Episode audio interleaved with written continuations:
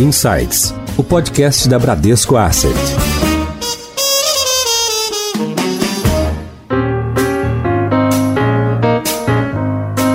Olá, bem-vindos a mais um episódio do Insights, o seu podcast da Bradesco Asset. Você pode saber mais sobre nossos produtos e serviços e também notícias sobre economia em geral na nossa página no LinkedIn. Com a pandemia do Covid-19, avançamos ainda mais num ecossistema digital. Para os bancos, isso já era uma realidade. Mas o que muda daqui para frente? Como a gente pode melhorar a experiência do cliente? Para falar sobre esse tema, chamamos hoje o Maurício Minas, que foi vice-presidente da área de tecnologia e operações do Bradesco. Hoje o Maurício é conselheiro do Banco Bradesco e também da B3 e da IBM. Maurício, bem-vindo. Muito obrigado. É um prazer estar aqui com vocês hoje. Ainda mais no seu aniversário, né? Obrigada pela disponibilidade aí no seu aniversário. E chamamos hoje também, repetindo a nossa dupla aqui, chamamos de volta o Marcelo Nantes, que é CIO da Bran na parte de renda variável e multimercados.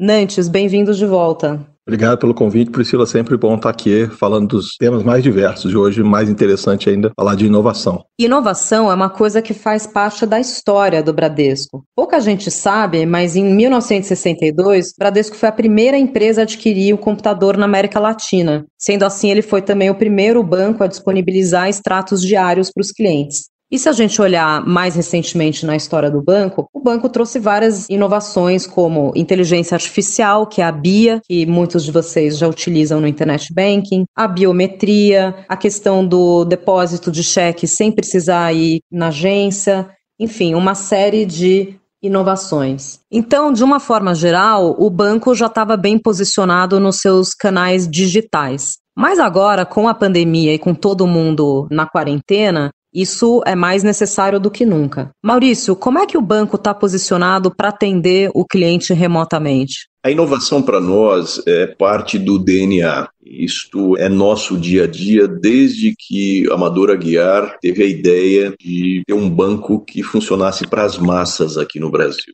Para você conseguir atender uma população que era crescente e crescia acima até de média global, a tecnologia era fundamental. Os bancos, quando nós começamos, eles eram muito elitistas. Eles focavam a renda mais alta, isso não representava mais do que 5% da população no Brasil. E o Bradesco foi o primeiro banco que olhou para o Brasil como ele é e abordou a população como um todo, e a tecnologia ela foi fundamental por isso que nós trouxemos o primeiro computador na América Latina, por isso que nós, é, ao longo do tempo, estamos apostando em tecnologia. E hoje a gente está num momento de pandemia e isto acelera muito as chamadas plataformas digitais, que o mundo entrou num momento de uma low touch economy. As pessoas elas se comportam de uma forma que a presença física ela vai ser muito controlada, ela vai ser restrita. No nosso caso do banco, eu colocaria isso em dois pilares. Nós somos muito fortes em distribuição. Bradesco, historicamente, tem uma capacidade de distribuir produtos e serviços brutal via canais digitais, via as nossas agências, via Bradesco Expresso e via as plataformas digitais que foram construídas. Nesse sentido, o que, que muda ou acelera com a pandemia? Primeiro, que nós buscamos melhorar a experiência do cliente. O look and feel dos aplicativos ele vem sendo substancialmente melhorado. Estou falando aqui nos últimos três meses. E segundo, usar muito analytics, é nós usarmos o conhecimento que a gente já tem dos clientes e algoritmos por trás para conseguirmos cada vez mais personalizar a oferta. O modelo de negócio convencional, que é a distribuição, é isso que vem sendo feito. E aí nós temos os modelos que são nativos digitais, onde o cliente ele foi pensado como estando no centro desde o início do projeto. É o caso do Next, é o caso da Ágora, por exemplo. Nesses casos, o que nós fizemos é criar jornadas pós-pandemia que sejam mais adequadas a esse momento que os nossos clientes estão passando. Então, são duas abordagens distintas, porque hoje o banco trabalha claramente com dois modelos, um de distribuição e o outro modelo que é um client center. Em alta.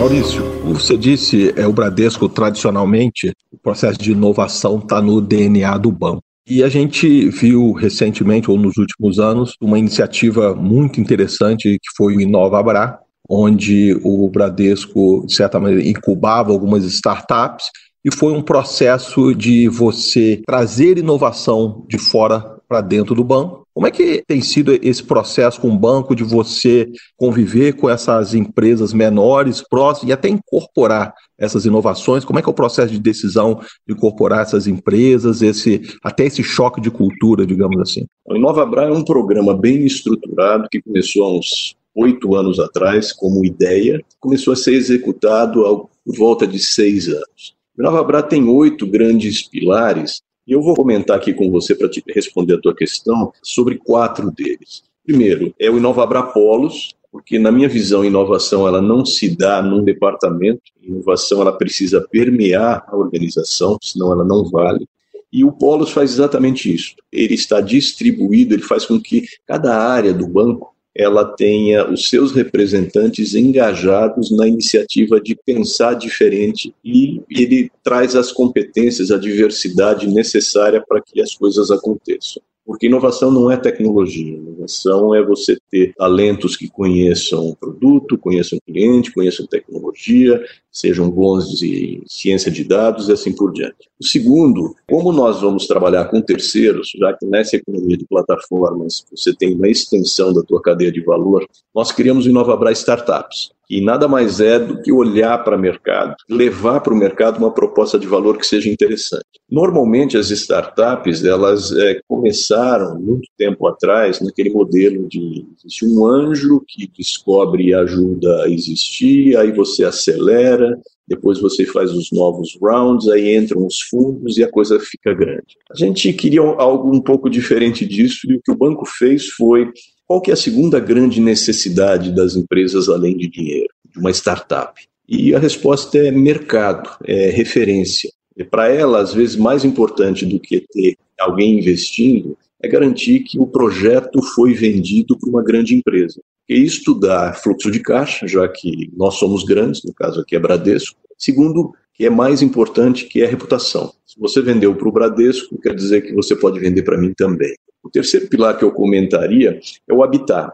É, além de fazer este programa de startups, que começou uns cinco anos atrás, e por ele já se passaram mais de 3.500 startups, dizer, a gente praticamente foi atraente o suficiente para trazer toda a fintech do Brasil se candidatar a trabalhar com o banco. Mas nós também achávamos que era importante ter um local físico onde pudéssemos recriar o ecossistema de inovação. E aí foi montado o Habitat. Tem um ano e meio, que é aquele prédio ali na Consolação e Angélica, onde nós trouxemos não só as startups, ou seja, as fintechs, mas também startups de outras indústrias. Nossa visão é que a inovação ela é cross-industry. Nós convidamos, e esse foi um elemento inovador para o mercado todo, a gente convidou as grandes corporações que são clientes do banco, nós convidamos empresas de tecnologia para estarem lá, a gente convidou a academia, grandes universidades é, daqui e de fora, etc. E também de forma inovadora, nós trouxemos vários fundos, investidores é, seriais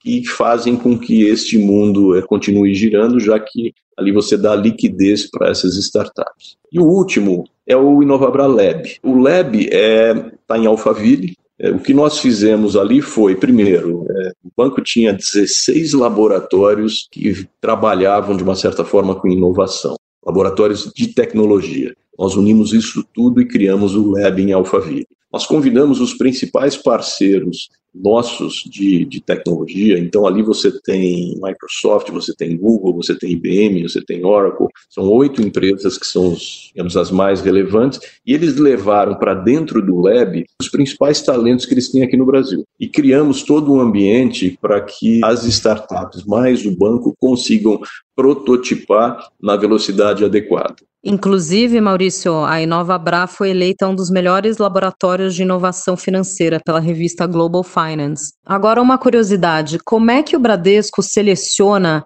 as startups que vão participar do InovaBra? Quais são os critérios que a gente procura nessas eh, empresas inovadoras e como é que o banco acaba absorvendo as novas tecnologias que elas estão propondo? É óbvio que o banco não vai conseguir trabalhar com milhares de startups simultaneamente. Então, nós precisamos passar por um funil que seleciona as oportunidades que são mais interessantes. Esse primeiro funil, ele é automatizado.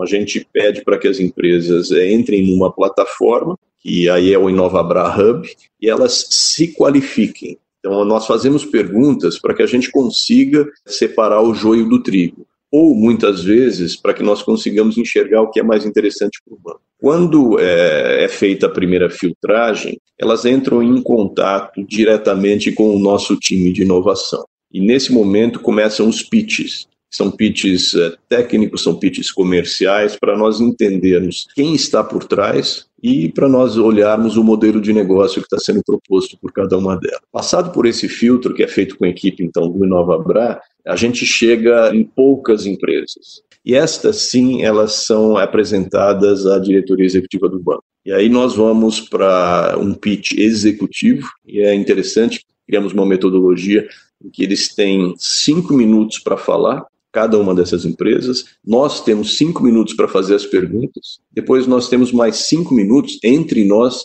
sem a startup para discutir os prós e contras e se vamos em frente ou não no projeto. E caso o resultado dessa prototipação ele seja atenda aquilo que se propõe, essa empresa vai trabalhar com o banco. E aí ela entra no nosso dia a dia. Em foco. Maurício, a gente um tema que tem muito comum, né, a gente falar de inovação, principalmente na área de tecnologia, é quando se fala em inteligência artificial, né? Aqui mesmo, dentro da Abram, alguns anos atrás, a gente tem os nossos fundos tradicionais e a gente lançou uma família de fundos multimercados, onde a gente usa machine learning, inteligência artificial, são fundos quantitativos, e eu diria que hoje eles certamente estão entre os maiores fundos multimercados do Brasil. A gente tem quase 30 bilhões de reais na família locação e os fundos têm performado muito bem. Né? Um desafio que a gente está é, desenvolvendo uma nova tecnologia internamente, em paralelo com os fundos geridos de maneira tradicional. O Bradesco, há alguns anos atrás, lançou a BIA, né, a interface com o cliente, onde ele consegue interagir com o banco, não só digitando, mas é, fazendo perguntas direto no WhatsApp. Queria que você falasse um pouco como é que está a evolução da BIA, o que a gente já consegue ver de evolução e alguma outra iniciativa do banco em que use inteligência artificial que o consumidor já consegue perceber. Esse é um ponto interessante, Marcelo. A gente olhamos para essa chamada quarta revolução industrial, o que, que ela tem diferente em relação ao que aconteceu no passado? São duas respostas, eu acho, aqui. Primeiro, que pela primeira vez na história, nós temos várias tecnologias que simultaneamente são disruptivas ou causam disrupção no mundo real das pessoas. Diferentemente da revolução, a primeira, que foi máquina a vapor, da segunda, motor elétrico, da terceira, que foi o computador, agora nós temos várias. O segundo ponto nessa disrupção é a velocidade. Dizer, até por nós termos várias tecnologias que viabilizaram as plataformas digitais, a velocidade com que isso acontece é muito maior do que no passado. E agora mais acelerado ainda em função da pandemia. E dessas tecnologias disruptivas, a mais importante é inteligência artificial, na minha visão. E com uma diferença neste momento é que existe um dispositivo que é um dispositivo convergente, que é o celular é que nunca existiu. E o celular ele é democrático. O celular ele entra na pirâmide social, alta renda, baixa renda. O celular ele independe de idade. Então na pirâmide demográfica ele vale também como um elemento democrático. Então você consegue propagar toda essa disrupção via esse dispositivo. Quando você olha a inteligência artificial, na nossa visão, nós criamos uma plataforma que é a BIA, você tem um processo de amadurecimento de como você usa todo esse potencial. Nós começamos há quatro anos atrás, já com a visão de que seria um processo evolutivo, usando a BIA para o informacional. Ou seja, ela entrou fazendo coisas que normalmente você encontraria numa base de dados. O cliente tem uma dúvida, ou um funcionário do banco tem uma dúvida, pergunta para a Bia, ela te responde. Depois, uma segunda etapa que aconteceu no ano passado é a etapa transacional. Por que não usar a inteligência artificial para ela começar a interagir com as pessoas nos sentidos naturais. Ou seja, ao invés de você entrar por um app e percorrer um menu e pedir alguma coisa, fale com esta, entre aspas, inteligência artificial que é a Bia, ela vai entender aquilo que está sendo falado e ela vai transformar o que foi dito numa transação. Então, é no caso aqui, eu quero transferir 500 reais da minha conta para do Marcelo, então ela entende que é uma transação de transferência, são 500 reais, a minha conta ela vai sabe qual é e a tua ela vai procurar na minha lista de favorecidos. E agora nós estamos entrando numa terceira etapa que é até aderente ao que você comentou, ou seja, é a etapa consultiva, onde nós usamos a inteligência artificial para ela propor soluções e preferencialmente de problemas complexos que a capacidade intelectual de um indivíduo não conseguiria resolver. Porque a inteligência artificial não tem a capacidade do ser humano de diferenciar o que é bom, o que é ruim, o que é certo, o que é errado. Então, se você não tiver pessoas fazendo a curadoria, garantindo que a informação que entra é boa, e mais do que isso, a informação que sai ela é boa,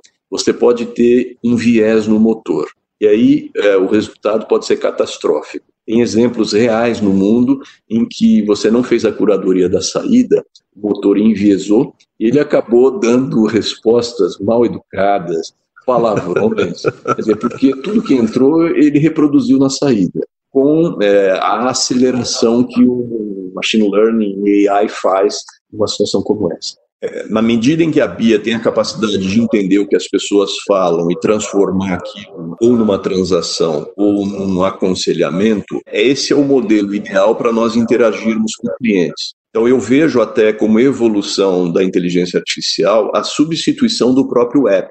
Um app bancário hoje ele é completo, mas ao mesmo tempo ele é complexo. Nossos clientes médios, eles utilizam 5% da funcionalidade que está ali por eventualmente desconhecimento. Se você tiver a possibilidade de pedir aquilo que você quer, você amplia a utilização do banco. Então eu, eu vejo que no futuro a gente pode ter um ícone no celular que se chama Bia, não necessariamente um app do Bradesco. Repito, esse é um caminho evolutivo. A gente não tem 100% do que nós fazemos ainda na plataforma, mas nós estamos andando muito rápido para aos poucos essa funcionalidade ir aumentando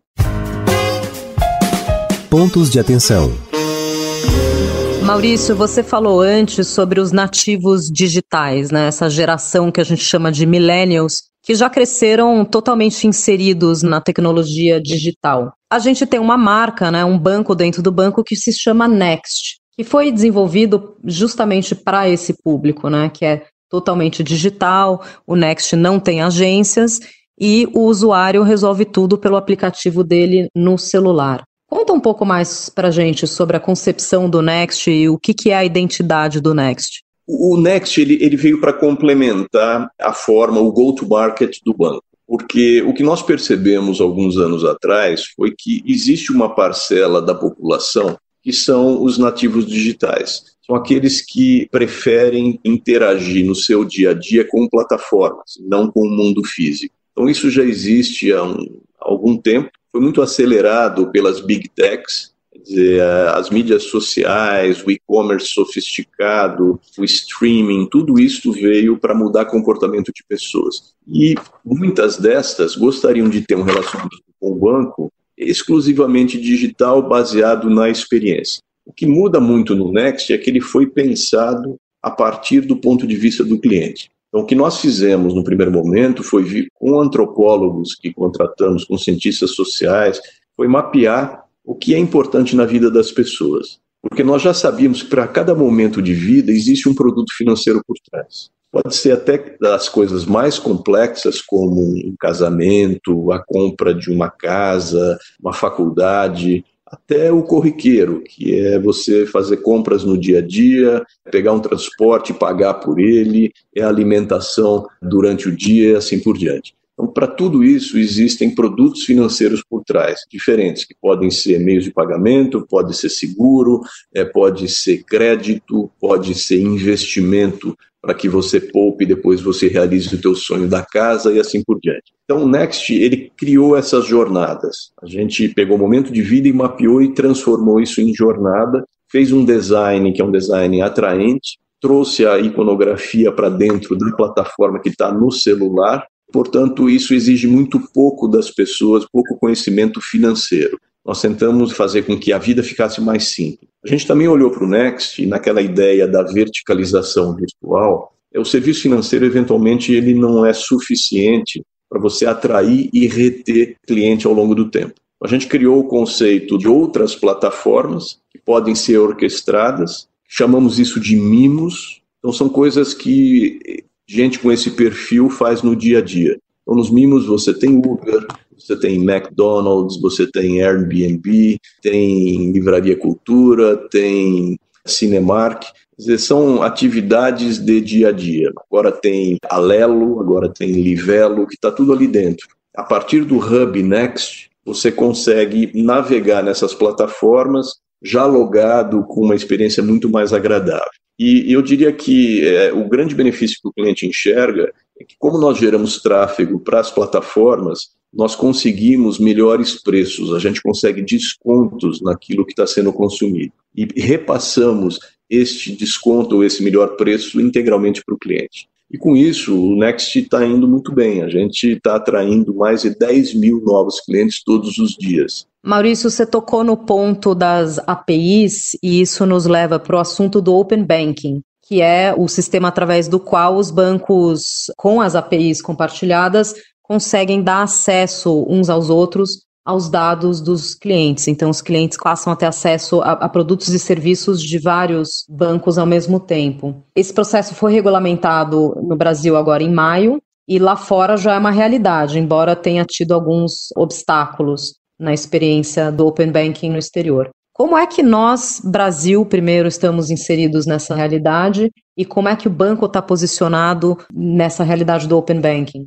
Open Banking é um conceito bastante amplo a gente não está falando de um produto ou de um único modelo de negócio. Além disso, a gente tem que olhar para Open Banking, na minha opinião, com duas agendas. Uma agenda que é uma agenda de defesa, que está muito vinculado ao que a regulação te obriga a fazer. Então, de que forma que o banco vai se adaptar a algo que está sendo solicitado pelo regulador. E uma agenda de ataque, que é uma agenda de oportunidade, é, com base nessa regulação, Quais são os novos negócios que você deveria, que o Bradesco deve desenvolver para alavancar todos aqueles ativos que ele já tem? ponto de vista de regulação Brasil, que seria uma agenda, vamos assim, chamar de defesa, existe uma simetria regulatória bastante grande entre os bancos incumbentes e as fintechs, quem está entrando nesse mercado. Então, a nossa assimetria regulatória talvez seja a maior no mundo hoje. Aqui é, é simplesmente eu estou posicionando, não é um comentário nem para o bem nem para o mal, mas aqui é, é diferente e é mais agressiva nesse sentido de da assimetria. E o que vai fazer com que o nosso mercado ele seja bastante atraente para novos entrantes. O Brasil tem um sistema financeiro robusto, o Brasil é, tem uma população grande, é a quinta população do mundo, o Brasil ainda tem um volume de não bancarizados importante, não tem modelos de negócio que capturariam esse novo mercado, é quase como se fosse um oceano azul. Bom, dito isso, é, quais são as oportunidades? Como é que a gente pode usar Open Banking é, para desenvolver novos negócios? A gente precisa considerar que os bancos, o Bradesco hoje, ele tem uma série de ativos que o diferenciam em relação aos novos entrantes. Eu vou lembrar de alguns deles. Portfólio de produtos completos que podem ser consumidos via APIs, nós poderíamos disponibilizar tudo aquilo que a gente já tem rapidamente.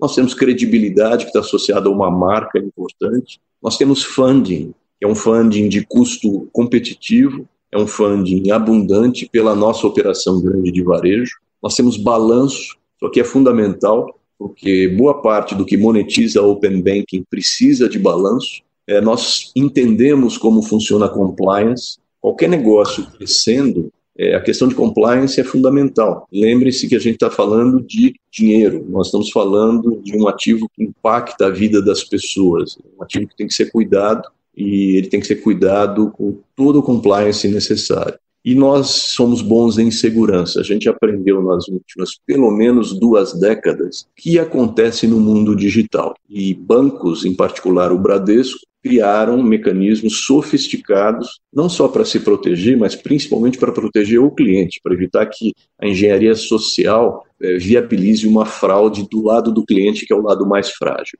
Então, esses são ativos que eles precisam ser colocados na mesa na criação desses novos negócios. Esses novos modelos, em geral, eles se integram na nossa oferta 100% serviços. Dizer, não há necessidade é, de grandes investimentos. Vou dar alguns exemplos que são coisas onde o banco começa a trabalhar. O Bradesco as a Service. Nós nos colocarmos no mercado dizendo para outras indústrias, inclusive, vou pegar um exemplo, varejo. O varejo achar que para o cliente dele é relevante que ele coloque como parte da cadeia de valor um cartão de crédito e coloque um instrumento para financiamento, ele tenha um meio de pagamento ali, é por que não vir ao banco que já tem isto pronto? Nós podemos trabalhar em white label ou não, levamos este pedaço digitalmente para dentro da cadeia de valor dele e para o cliente desse varejista, ele tem o produto financeiro que está sendo fornecido pelo Bradesco. No mundo de Open Banking, aí é uma segunda oportunidade, você tem a, a necessidade de elementos estruturantes que ficam entre os provedores de informação e os receptores de informação.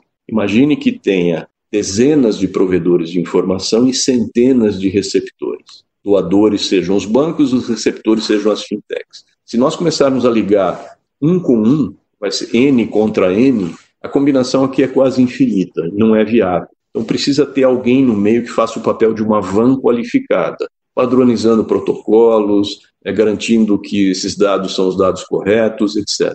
Marketplace de APIs é uma outra oportunidade. Nós nos posicionarmos como uma espécie de Apple Store do mundo financeiro. É um ambiente onde desenvolvedores, onde fintechs, onde até outros bancos eles venham e consigam depositar as suas aplicações, consigam consumir APIs, APIs, consigam compartilhar isso num ecossistema mais abrangente. Quer dizer, tem um espaço para alguém fazer esse papel. É uma oportunidade de negócio. E, e outra oportunidade são as aplicações.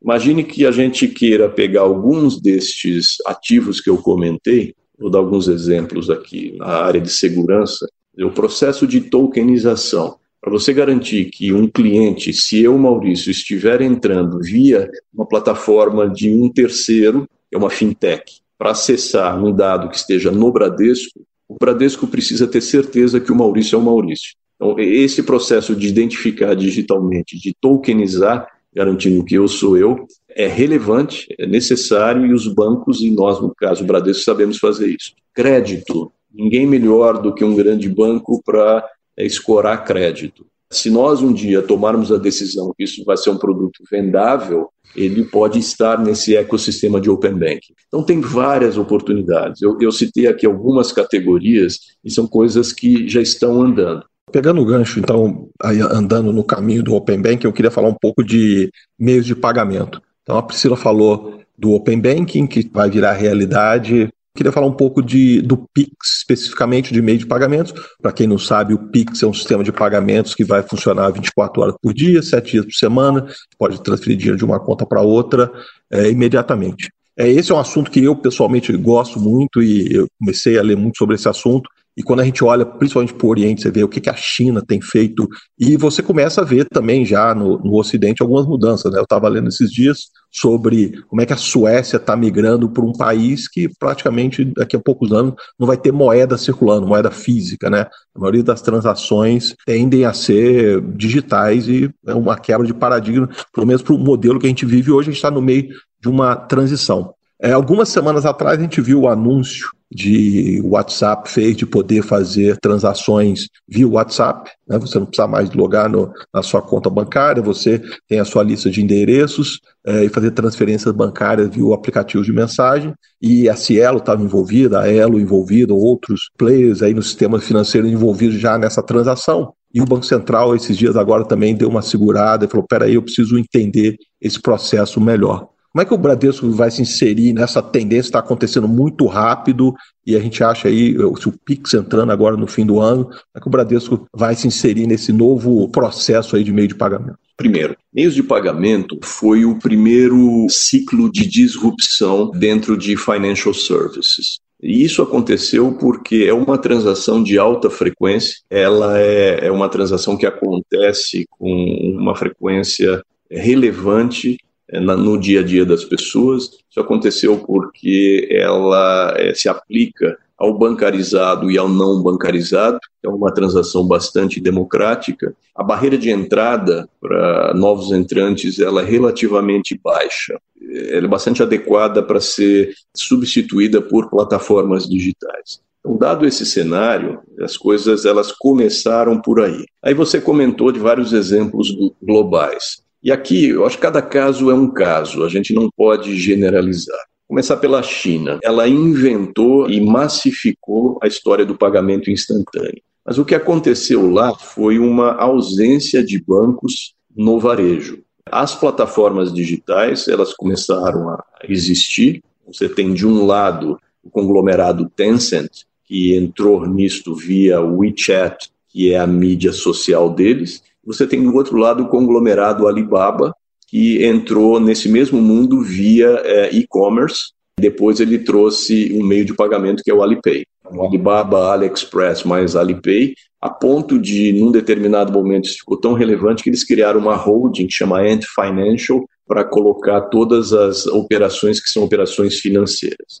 O que esse pessoal conseguiu foi relevância e penetração né, na população chinesa. Um por mídia social, o outro por e-commerce. E eles perceberam rapidamente que por que não começar a agregar funcionalidades, e a primeira delas foi payments. Eu vou permitir que quem já tem o meu app, ele vai poder comprar em qualquer lugar, vai poder transferir dinheiro, etc. Sem conta bancária. a diferença grande aqui foi a inexistência da conta. Então, eles usaram um modelo de negócio, não foi de substituição aos bancos, mas foi para criar uma atividade bancária extra-banco, que é o que aconteceu na China. No caso da Suécia, que você também comentou, aí o modelo é um pouco distinto. A Suécia tem por vocação e foco objetivo desmaterializar o dinheiro no país inteiro. E para isto é nada melhor do que ter uma plataforma de pagamentos que faça essas coisas. Então, eles criaram um tal de switch. Inicialmente foi pensado a partir do Banco Central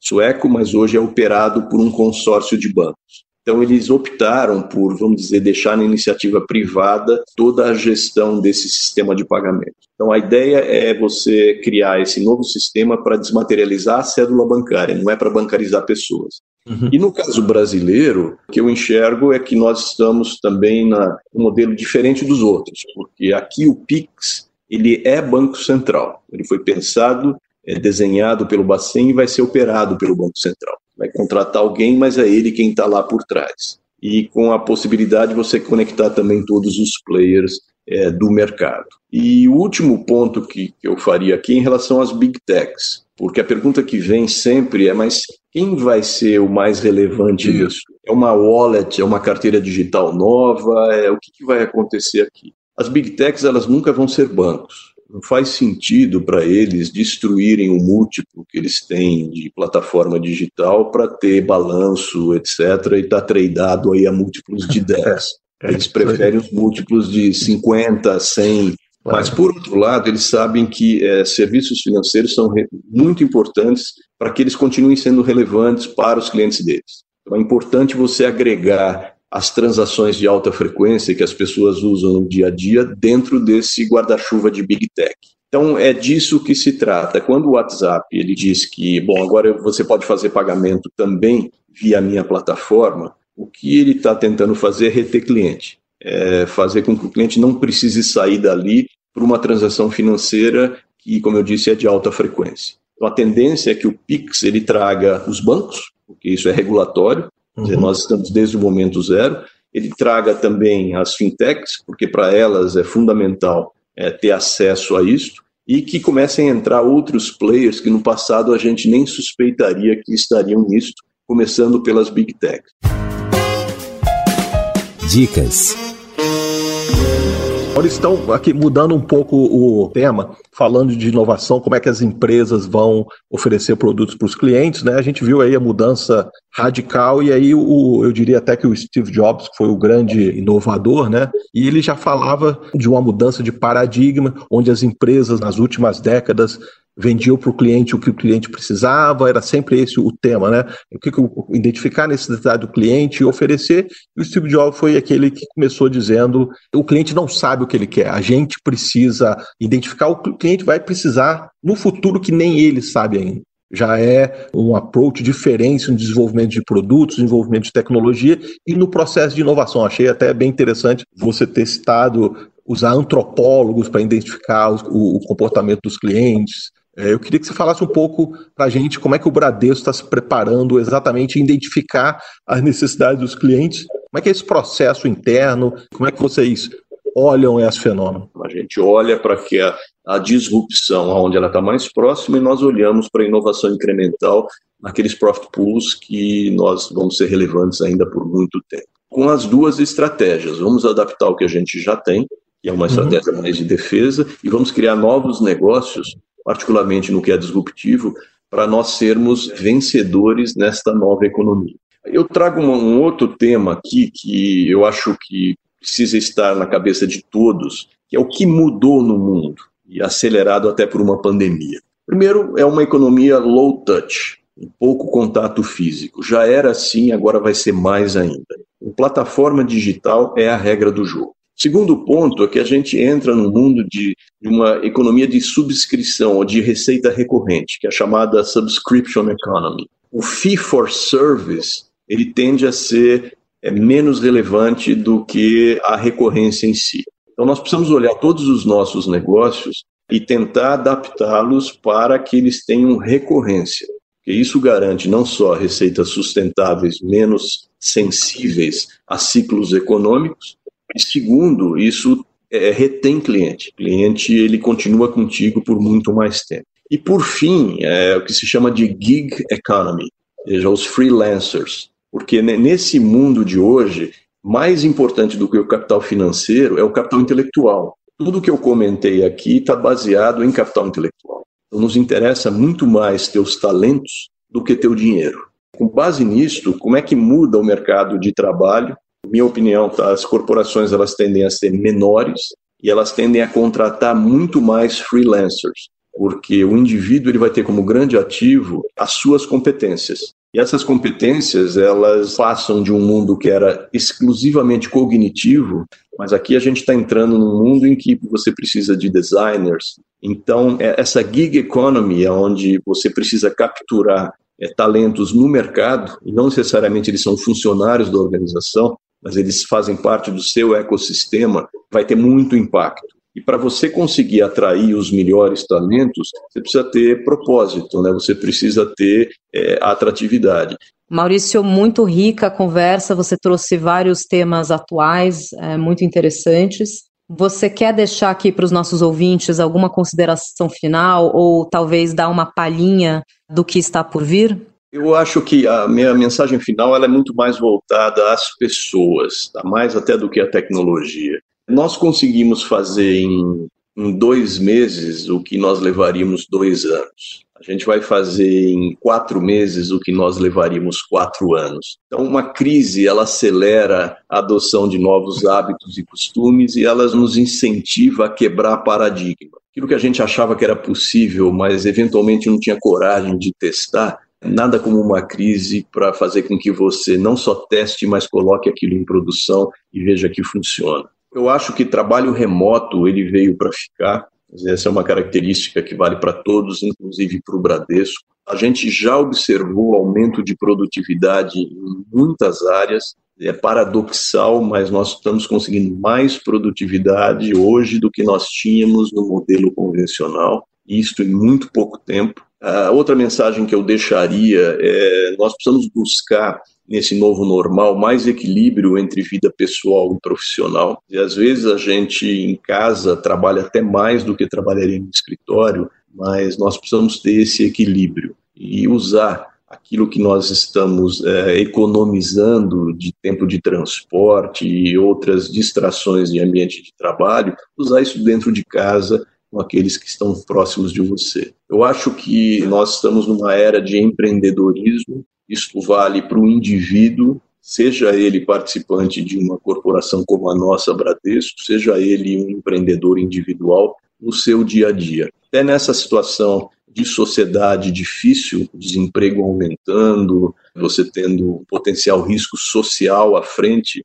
é muito importante que nós, como todo, a gente olhe para o empreendedorismo como sendo é um dos atributos mais valorizados para o futuro. Nessa ideia do trabalho fluido, de cada competência que está no indivíduo, ela poder ser utilizada meio ad hoc, a gente colocando isso junto para empreender. Muito disso, você perguntou o que tem mais de inovação. Aconteceu nesses quatro meses muita coisa. É, nós conseguimos chegar lá no cliente final, é, refinanciando é, dívidas, nós demos carência a gente está planificando toda a carteira de crédito que esse cliente tem com o banco. Nós estamos repassando programas oficiais, os helicopter money, de uma forma eficaz e rápida.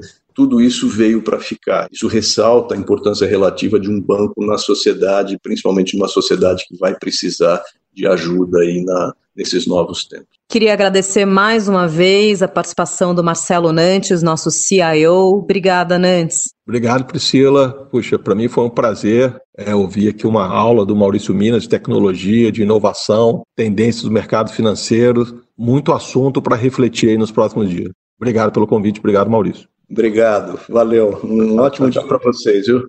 É isso aí, fiquem ligados. Toda semana tem episódios novos no seu Insights. Tchau!